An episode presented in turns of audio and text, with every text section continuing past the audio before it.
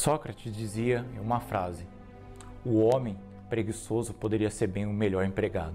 Olá, meu nome é Ítalo Buganci e hoje eu vim aqui te explicar sobre mais o nosso cérebro.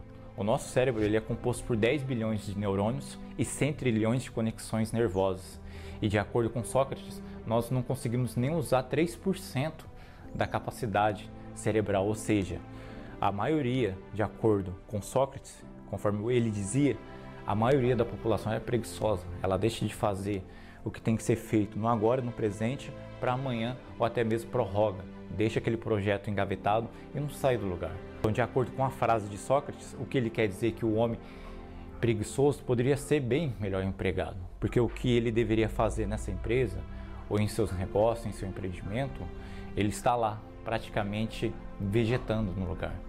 E nós, e nós não nascemos para isso, nós nascemos para evoluir e não ficar permanecendo na mesma, ok? E baseando nesse conceito do cérebro, o que a maioria não compreende e que não entende é que a maioria delas usa o cérebro para ter pensamentos ao invés de usar o cérebro para pensar.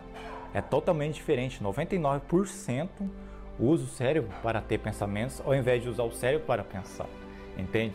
É por isso que a maioria das vezes as coisas não ocorrem do jeito que tem que acontecer.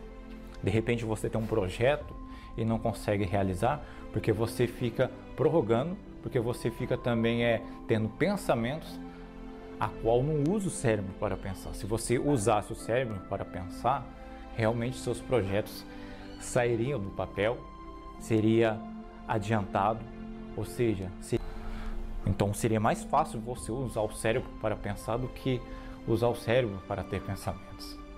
Então a única forma de você conseguir realizar as suas tarefas, realizar as suas operações, os teus negócios, os teus empreendimentos, os teus projetos que estão engavetados, é usar o seu cérebro para ter, ou seja, é usar o teu cérebro para pensar. Somente assim você conseguirá realizar o que você bem quer, ok? Meu nome é Ito Lugança e até mais.